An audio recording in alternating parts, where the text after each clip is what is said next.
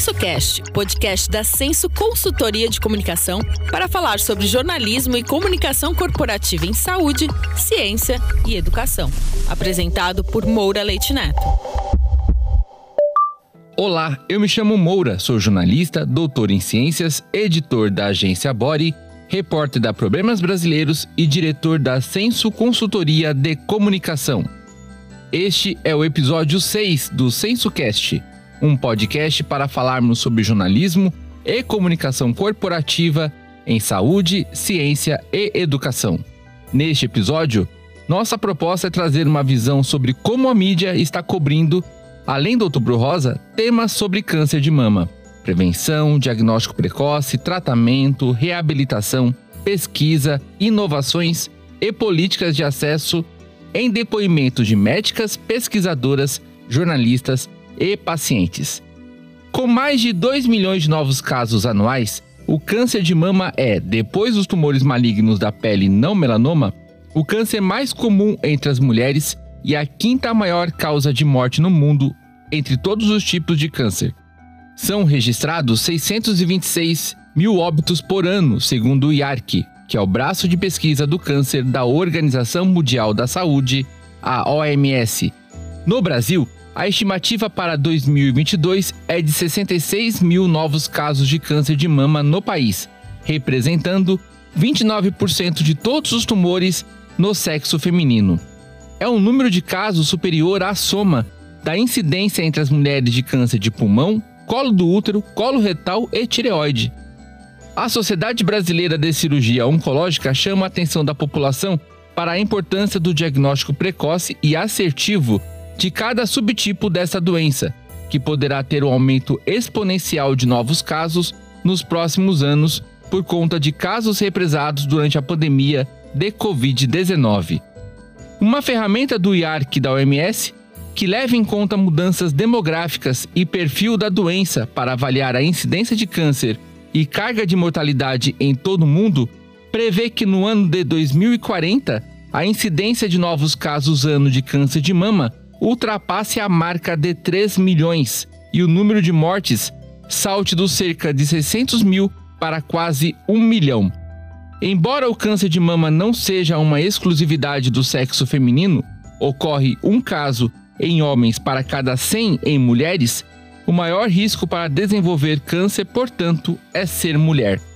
Uma análise da American Cancer Society mostra que as mulheres têm um risco médio de 12% de receber o diagnóstico da doença ao longo da vida. Todo câncer é genético, são células que se multiplicam de forma desordenada, mas em 5 a 10% dos casos, o carcinoma mamário está associado com alterações genéticas que foram herdadas ao nascimento. São as chamadas mutações germinativas, como as encontradas, por exemplo, em genes como o BRCA1 e BRCA2 mulheres com vários casos de câncer de mama ou de ovário na família, particularmente em idade jovem e, sobretudo, na mãe, irmãs, filhas ou homens, podem ter predisposição genética ao câncer de mama e serem portadoras da síndrome de câncer de mama e ovário hereditário, entre outras. A história do Outubro Rosa, mês de conscientização sobre o câncer de mama, começou no ano de 1980, quando Nancy Brinker prometeu à sua irmã Susan Komen, então diagnosticada com câncer de mama, que se dedicaria integralmente a promover a conscientização da sociedade sobre os temas relacionados à doença. Em 1982, Brinker lançou a Susan G. Komen, organização que, em 1990, promoveria a Corrida pela Cura, evento que se tornou o marco que deu início ao Outubro Rosa. No Brasil, a campanha Outubro Rosa teve uma primeira sinalização em 2002, quando o obelisco do Ibirapuera, em São Paulo, foi iluminado de cor de rosa. Seis anos depois, o movimento se fortaleceu no país, atingindo diferentes cidades brasileiras, com múltiplas ações. A médica mastologista e cirurgiã oncológica Fabiana Baroni Macdice membro da Comissão de Mulheres da Sociedade Brasileira de Cirurgia Oncológica e head de mama do AC Camargo Cancer Center, fala sobre a importância das campanhas do Outubro Rosa. A importância do Outubro Rosa é inegável, é, nem que seja para que as mulheres se apercebam ou lembrem-se de si mesmas pelo menos uma vez ao ano, quando os lugares são coloridos de rosa, quando existem as campanhas, é, todo esse movimento se torna muito visual e tudo aquilo que às vezes é guardado debaixo do tapete, ou deixa que amanhã eu resolvo, ou deixa que o mês que vem eu resolvo, de repente é, vem à tona. E também é de extrema importância porque acaba mobilizando toda a sociedade. Mobiliza as próprias pacientes, em primeiro lugar, mas também mobiliza pessoas que estão envolvidas no cuidar quer sejam médicos, quer sejam gestores, quer sejam ah, agentes de responsabilidade de políticas de saúde. Tudo isso é questionado, tudo isso vai a público e por esse motivo toda a mídia falando muito, é, entrando muito nos jornais, nas revistas é, e nas mídias vistas ou lidas, acaba reverberando numa quantidade, numa qualidade muito maior de informação sobre o assunto. Infelizmente, a mortalidade ainda é bastante grande e o diagnóstico precoce ainda está muito aquém do que nós gostaríamos. Por esse motivo, sempre ficamos muito felizes de falar sobre o assunto nesse em cada a cada outubro rosa.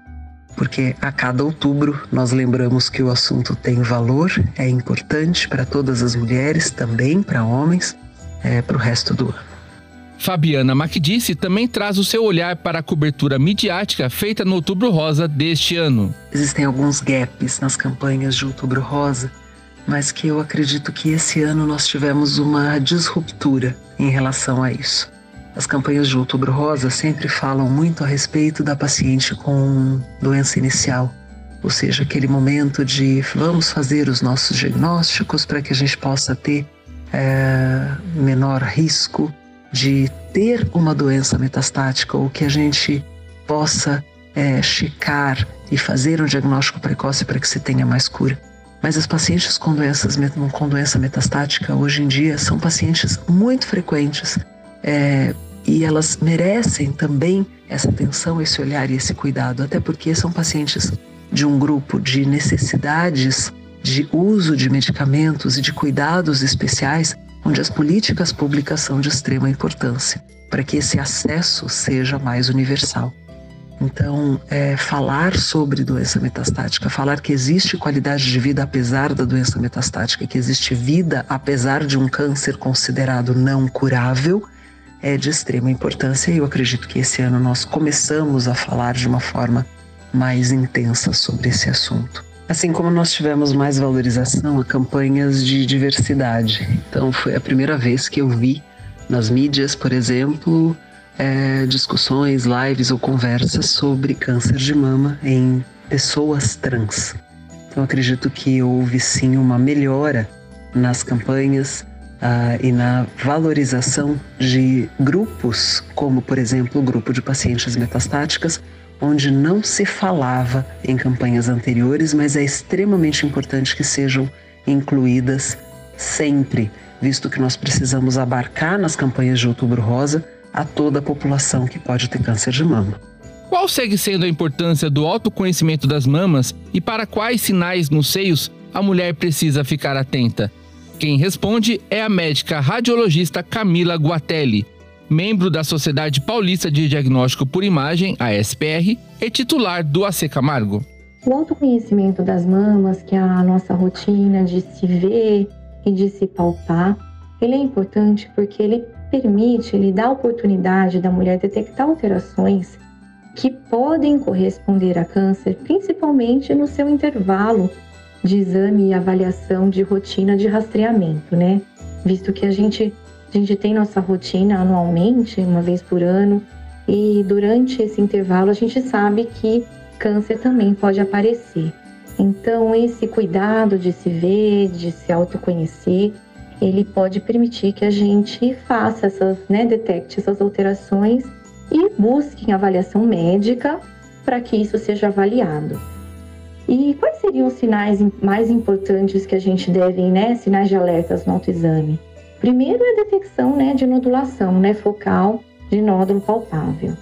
Outra alteração importante seria a alteração cutânea, né, espessamento, alteração da coloração focal da pele, é, alteração também do mamilo, espessamento, retração do mamilo, isso é muito importante a gente sempre tem que valorizar e buscar investigação e saídas de líquido da papila que a gente pode pode também surgir na mulher a que a gente chama de descarga papilar.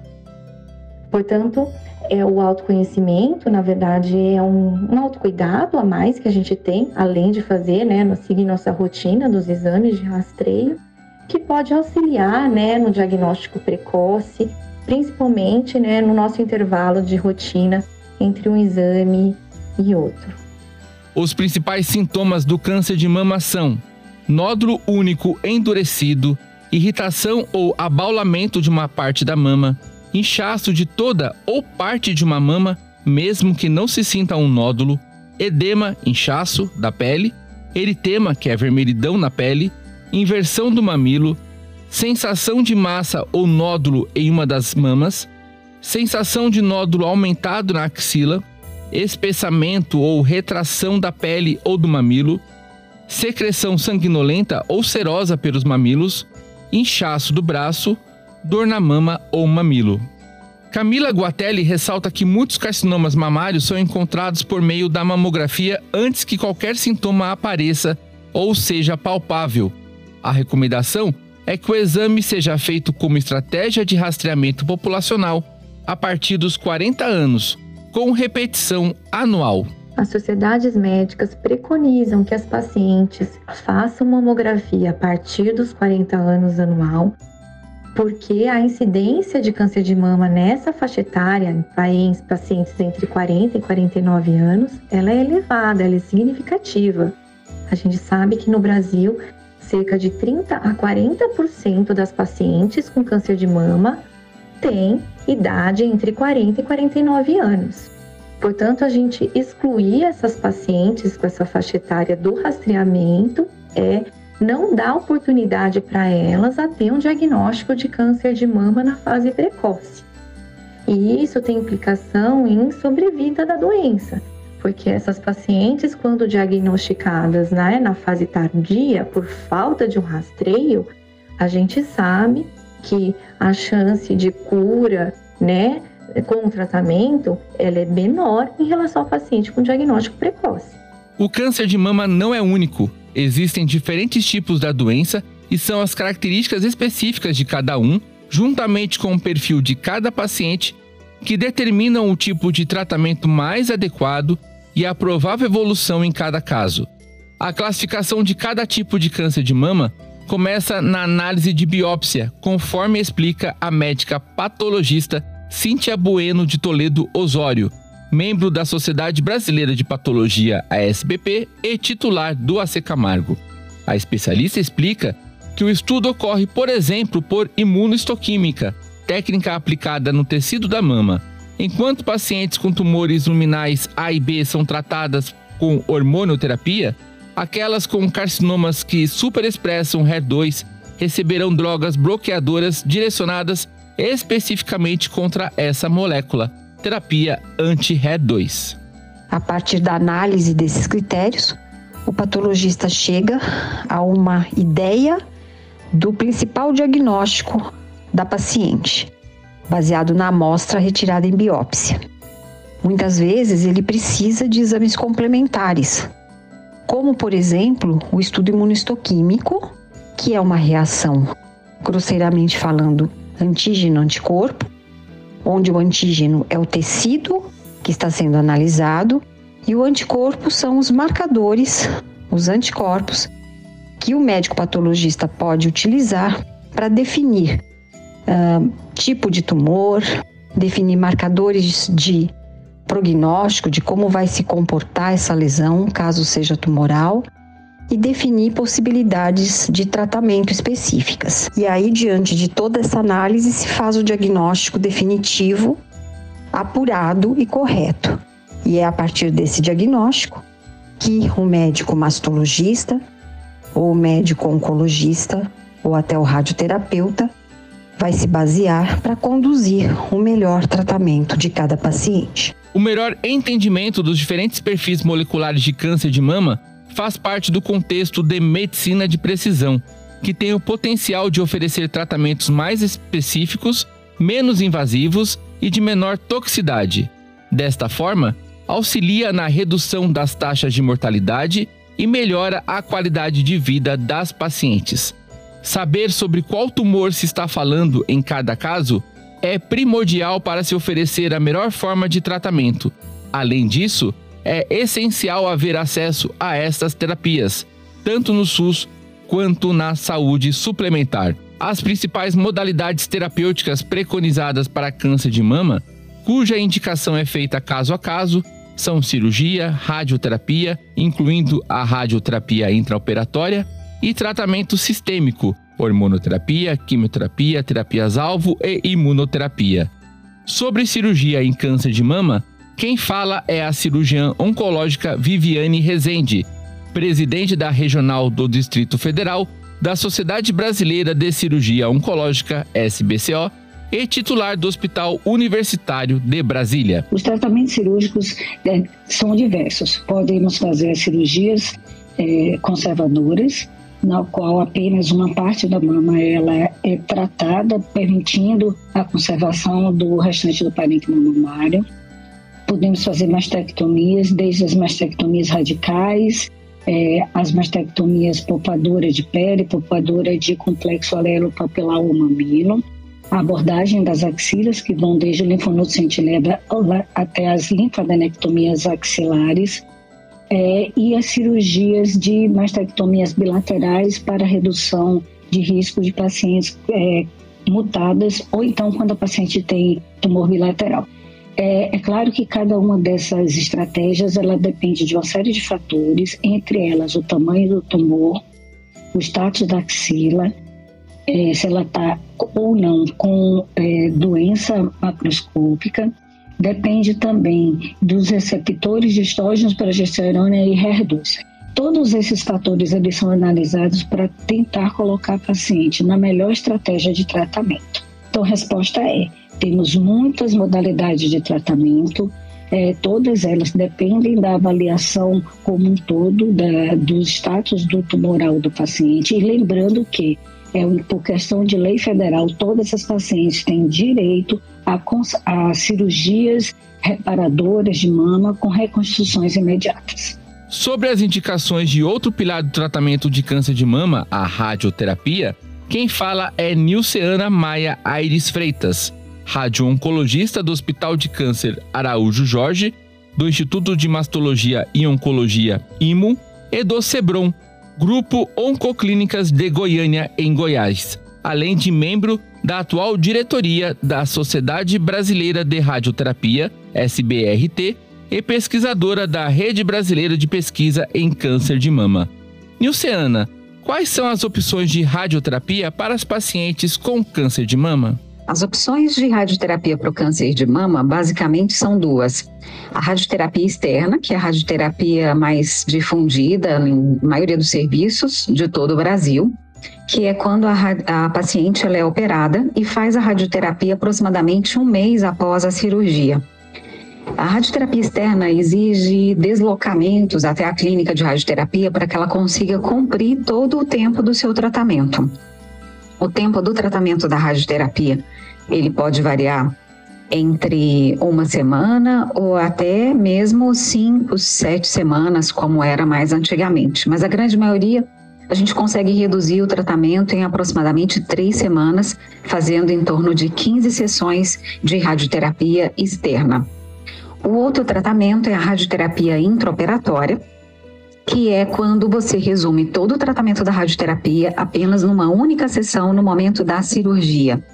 Ela pode ser utilizada como monoterapia em radioterapia para pacientes bem selecionadas de muito bom prognóstico, que possuem um baixo risco e que poderiam fazer a radioterapia em apenas uma única sessão, no próprio momento, ainda dentro do centro cirúrgico, que substituiria a outra forma de radioterapia externa, sem a necessidade da paciente ficar se deslocando para o serviço de radioterapia depois da sua cirurgia.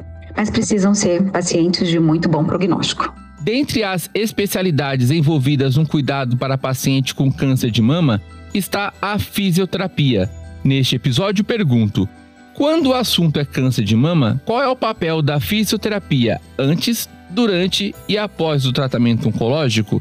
Quem responde é Samantha Rise, fisioterapeuta especialista em oncologia e em saúde da mulher, doutora e mestre em ciências da saúde e titular do Hospital Universitário da Unifesp.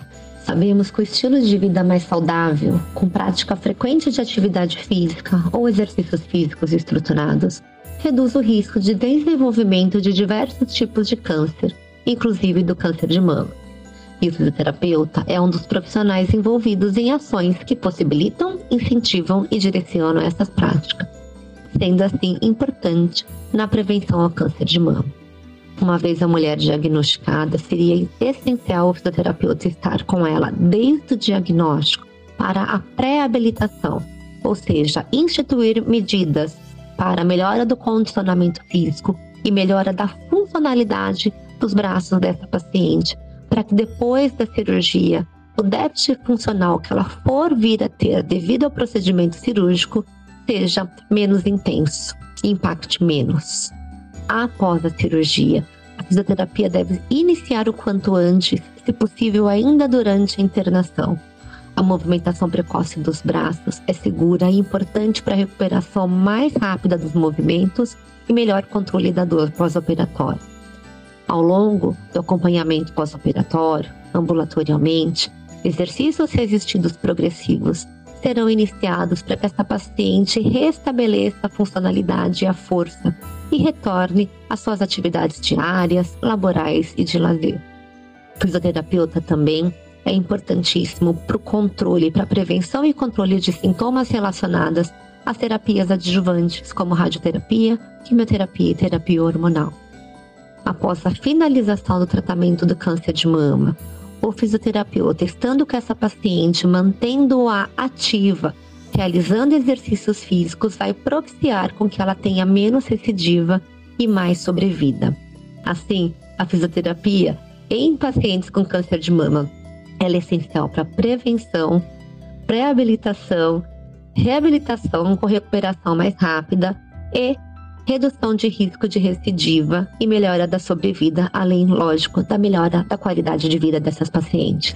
O acesso à informação pela mídia e pelas campanhas de conscientização sobre câncer de mama aumentam a chance de a doença ser diagnosticada em estadio clínico inicial. Quando são mais elevadas, as taxas de sobrevida em 5 anos e é maior a chance de cura, contribuindo assim para a redução de mortalidade.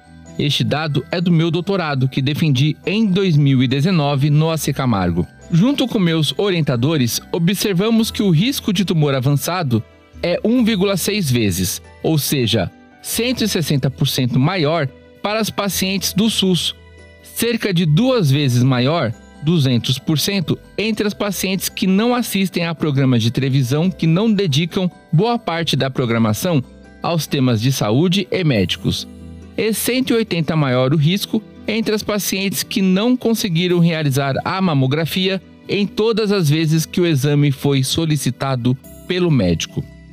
O acesso pela mídia à informação qualificada e também as campanhas de conscientização sobre câncer de mama, como o outubro rosa, refletem no acesso também maior ao diagnóstico precoce e resulta em redução de mortalidade por câncer de mama. Concluímos que é importante proporcionar maior grau de escolaridade, acesso à informação qualificada, dentre outros elementos que são muito necessários para se contrapor às fake news, que tanto alimentam mitos sobre o câncer de mama, influenciando assim positivamente no diagnóstico de câncer de mama por estadio clínico.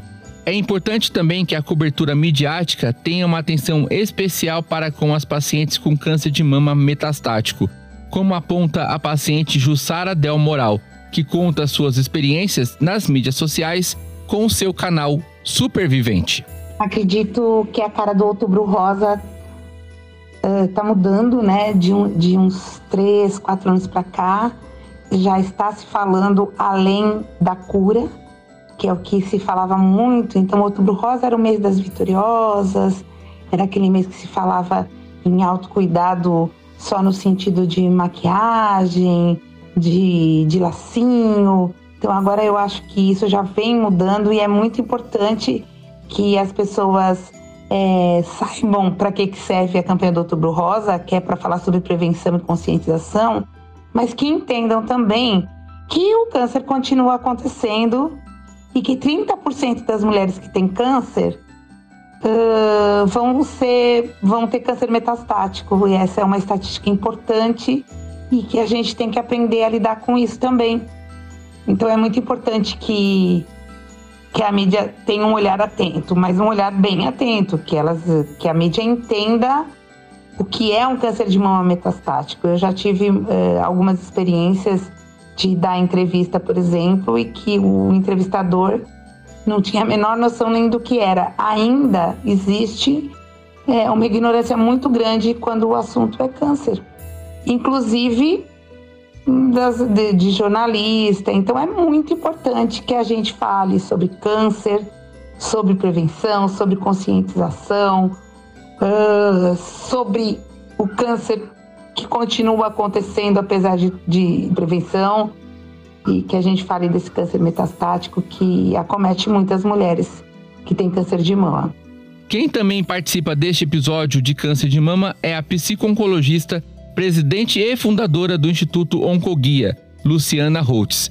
Luciana, quais são as principais mensagens sobre câncer de mama que devem ser disseminadas no Outubro Rosa e demais meses do ano? Bom, então, falando um pouquinho de mensagens principais é, que o Oncoguia, inclusive, está é, trabalhando e defendendo nesse Outubro Rosa, acho que a gente tem que começar do começo. Então, toda mulher precisa saber, precisa estar informada a respeito como cuidar da saúde das suas mamas, o que, que ela tem que fazer, né? Qual a importância de um papel ativo e responsável é, com relação à sua própria saúde? Então, a importância de conhecer e tocar as próprias mamas, se encontrar alguma coisa diferente, alguma coisa que mudou, procurar um especialista rápido, né? Não ficar demorando com relação a essa busca de um especialista. Se tem mais do que 40 anos, fazer a mamografia ou conversar com o seu médico a respeito da melhor idade e, e, e, a respeito de qual é o exame que tem que ser feito. Se você tem história familiar de câncer de mama, essa é uma informação bastante importante que pode mudar a forma como você vai cuidar da sua mama. Então, essa é a mensagem central e, claro, totalmente complementada com a importância da atividade física e da adoção de hábitos de vida saudável. Então, dizer realmente não ao sedentarismo, dizer não ao, ao tabagismo, dizer não à obesidade, ter uma vida né, com, com, com uma cabeça saudável, né, que priorize o bem-estar, que priorize a qualidade de vida. Essa nossa mensagem é para qualquer mulher, né, qualquer pessoa, inclusive que tem mama, incluindo né, os homens, incluindo o público LGBTQIA. Então, se você tem mama, é dessa forma que você tem que cuidar da sua mama, tá? A outra frente que é bastante importante para o Oncoguia é o nosso olhar e a nossa preocupação com as pacientes de câncer de mama. Então, e aí sim a gente tem uma mensagem esse ano de uma campanha que se chama Até Quando, onde realmente a gente está vindo de forma bastante questionadora é, buscar respostas para problemas centrais hoje dentro do cenário do câncer de mama. Então, até quando as pacientes vão continuar demorando é, muito tempo para fazer a biópsia, até quando as pacientes vão demorar mais do que 60 dias para começar o primeiro tratamento, até quando a gente vai ter diferenças importantes no, nos tratamentos oferecidos para uma mulher que depende do plano de saúde, que depende do SUS. As diferenças hoje estão bastante grandes e têm um impacto é, relevante na vida dessas pessoas né? Até quando a gente vai seguir com direitos desrespeitados? Até quando a gente vai é, ver mulheres passando pelo tratamento sem ter o enfoque em qualidade de vida? Então, é uma campanha mais de advocacy, né? Onde a gente, em nome dessas mulheres que hoje estão sofrendo e passando por inúmeros desafios, e, e, barreiras diante de um diagnóstico de câncer de mama, a gente veio, né, aproveitou então esse outubro rosa para pressionar para que a gente tenha uma situação de política pública mais sustentável, mais efetiva e que realmente é, ajude essa, todas essas mulheres a viver mais e melhor. Quem recebe o diagnóstico de câncer de mama deve usufruir de direitos específicos, como explica a advogada Caroline do Nascimento. Principais direitos dos pacientes com câncer de mama, por exemplo, é o auxílio doença, né, desde que a paciente esteja assegurada aí pelo INSS é, e passe por perícia médica ali, seja provado, né, que ela está inapta para o trabalho por um período. Tem o saque do FGTS e o saque do PIS, né, que é muito importante a gente falar. É, isenção do imposto de renda, tá, para situações onde a pessoa está aposentada ou recebe pensão. Prioridade em processos, tá? Para quem tem processo em, já em tramitação ou está iniciando um processo judicial novo. É, tem aí ali as leis especiais, né, de acesso a tratamento para o paciente com câncer, tanto na esfera privada, né, que são os planos de saúde, quanto no SUS, tá? Como nós estamos aí no câncer de mama, eu acho que um dos principais direitos que não pode deixar de ser falado, né, num, num programa desse, eu acho que seria a reconstrução das mamas, né? Toda paciente que retira as mamas aí, ela tem direito a fazer essa reconstrução mamária, tanto pelo SUS quanto pelo plano de saúde, tá?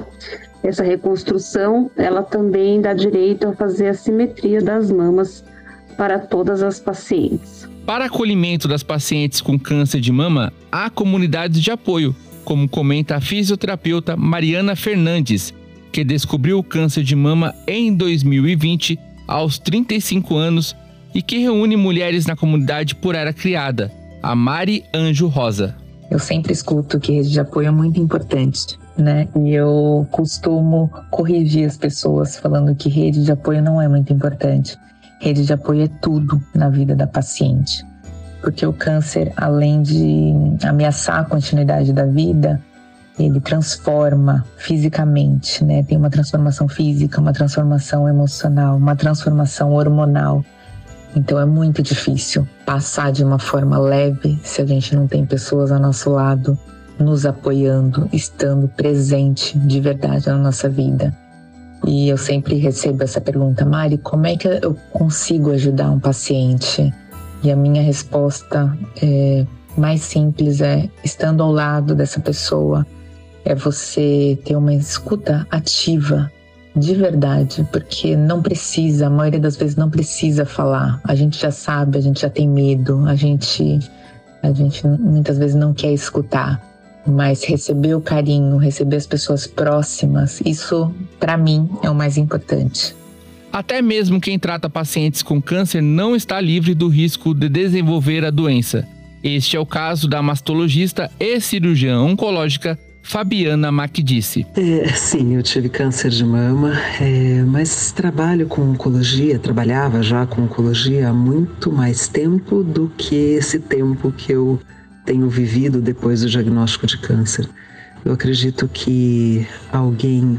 Não existe a necessidade de uma mãe, por exemplo, perder um filho para entender a dor de uma mãe que perdeu seu filho. Sendo assim, acredito que o câncer, ele entrou na minha vida e teve um impacto na minha vida já desde o diagnóstico de câncer do meu pai, quando eu estava no segundo ano da faculdade. O meu diagnóstico de câncer só mostrou que, de fato, tudo aquilo que eu falava, tudo aquilo que eu acreditava e tudo aquilo que eu orientava era de fato real. Que todas as mulheres podem ter câncer de mama, que um diagnóstico através da mamografia pode trazer um diagnóstico precoce, mas e que nem sempre é, um diagnóstico precoce gera só tratamentos menores ou pequenos, visto que eu precisei tirar as mamas. Então, eu acho que na prática é, ter vivido a doença foi mais um dos desafios diários que nós, todas mulheres, podemos ter né, nessa vida, visto que é o câncer mais frequente na população feminina, é o câncer que existe de maior relevância, porque a gente sempre está fadado a não só ter o diagnóstico, mas como também poder morrer da doença. Então ele é muito frequente, né? Então não me sentia diferente. E acredito que eu tive aí, claro, toda uma dificuldade, porque como cirurgiã eu tinha sim muito receio das, da recuperação e da dificuldade que eu podia vir a ter depois da cirurgia. Mas as histórias de vida das mulheres que passaram né, sob tratamento aos meus cuidados me fortaleceram para enfrentar o diagnóstico. Para encerrar este episódio, a nossa convidada é a jornalista de saúde e ciência Natália Cuminali, que, em meio a muitas matérias de destaque, publicou reportagens de capa em sua passagem pela revista Veja sobre câncer de mama. Atualmente, Natália é editora do portal Polera Criado Futuro da Saúde. Natália compartilha conosco a sua visão sobre quais são os pontos de atenção e possíveis ganchos para pautas relevantes sobre câncer de mama. Olá, Natália. Quais dicas você traz para nós? É, o primeiro ponto de atenção, que é primordial, e isso para câncer de mama e para qualquer notícia relacionada à saúde, é sempre ter a reflexão sobre a qualidade da evidência científica. Muitas vezes a gente recebe alguma informação de ah, é, descobriram uma vacina que, que previne contra câncer de mama. E você vai ver que a, a vacina é, descoberta funcionou, mas funcionou em ratinhos, né? Então, é, sempre trazer para a realidade, né? Em que fase que está aquele estudo científico, é, o quão distante está de que isso vá para a prática clínica. Eu acho que é, esse é um ponto de atenção. Outro ponto de atenção é sempre é, ter certeza que as informações que circulam de alguma forma está embasado e chancelado pelas sociedades médicas. É, importante, e isso sempre primordial, ouvir o paciente, né? Ouvir a paciente, contar a história delas, é, justamente para não reforçar o estigma. Quando a gente fala de, de saúde, quando a gente fala de câncer de mama, é muito importante que a gente traga a voz de quem já passou por isso ou de quem está passando por isso. E aí, pensando inclusive em pautas relevantes sobre câncer de mama, é trazer o quanto o câncer tem mudado, né? O quanto a ciência e a medicina têm evoluído nas últimas décadas, é, mudando completamente a perspectiva de uma pessoa quando tem um diagnóstico de câncer, né? Então, acho que essa é uma possível pauta, é um, é um gancho bacana para falar de câncer de mama.